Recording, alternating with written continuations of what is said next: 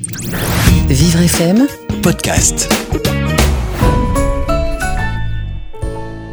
Justine de Saint-Mandé nous écrit J'ai 24 ans, je suis allergique au lait depuis mon enfance. J'ai pris l'habitude de remplacer la crème fraîche par de la crème soja dans mes recettes. Mais mon copain avec qui j'ai emménagé il y a quelques mois déteste cela. Est-ce que vous avez des idées pour remplacer la crème fraîche dans les tartes aux légumes par exemple? Valérie Cupillard, vous êtes consultante et auteur de, euh, de cuisine. Qu'est-ce qu'on peut conseiller à Justine? Alors pour remplacer la crème fraîche dans les tartes, c'est vrai que la crème de soja liquide était la, la première crème végétale euh, que l'on pouvait trouver euh, en magasin bio et dans les rayons bio, mais actuellement elle est vraiment euh, remplacée par, tout ce que l'on peut trouver d'autre. On peut trouver de la crème végétale liquide de riz, de millet, d'avoine, d'épeautre. Euh, d'amandes. Voilà, toutes ces crèmes-là existent toutes prêtes en petites briques.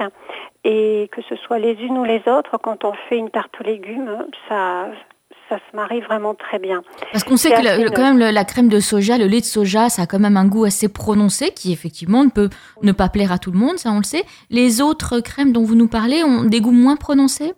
Oui, tout à fait.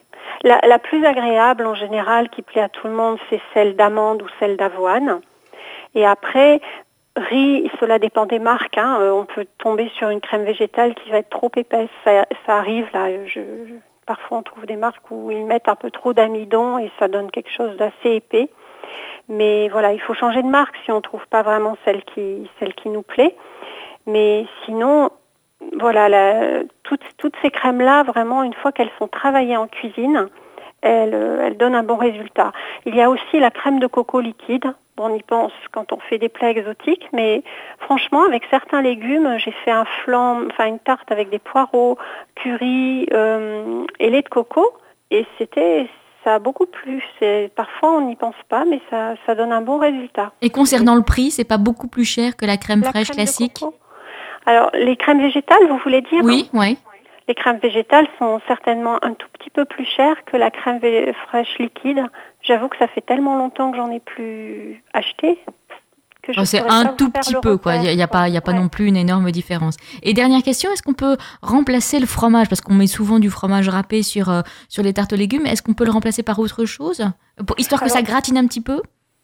alors cet effet-là est quand même très difficile à obtenir en végétal. On peut retrouver un petit goût, comment dire, euh, vous voyez, il existe du tofu lactofermenté. Ça, le tofu lactofermenté, quand on le coupe en petits dés, ça peut faire penser à de la feta. Ah oui. Quand on le mélange dans une quiche mhm. ou dans une salade. Mais pour le côté fondant, etc., j'avoue que j'ai pas vraiment trouvé d'équivalent. Ce que je fais en général, c'est que je, je détourne, je détourne ça et je, suis plutôt, euh, je fais des petits parmesans d'oléagineux. Donc je fais un parmesan de noisette par exemple. Je vais mmh. mettre de la noisette que je vais mixer en poudre avec, euh, alors si on veut ce petit côté un peu fromage, on peut rajouter de la levure de bière maltais qui va avoir ce, qui va rappeler un peu le fromage une fois qu'elle est mélangée avec de la poudre d'amande ou de noisette. Et puis on va mettre euh, des fines herbes, voilà.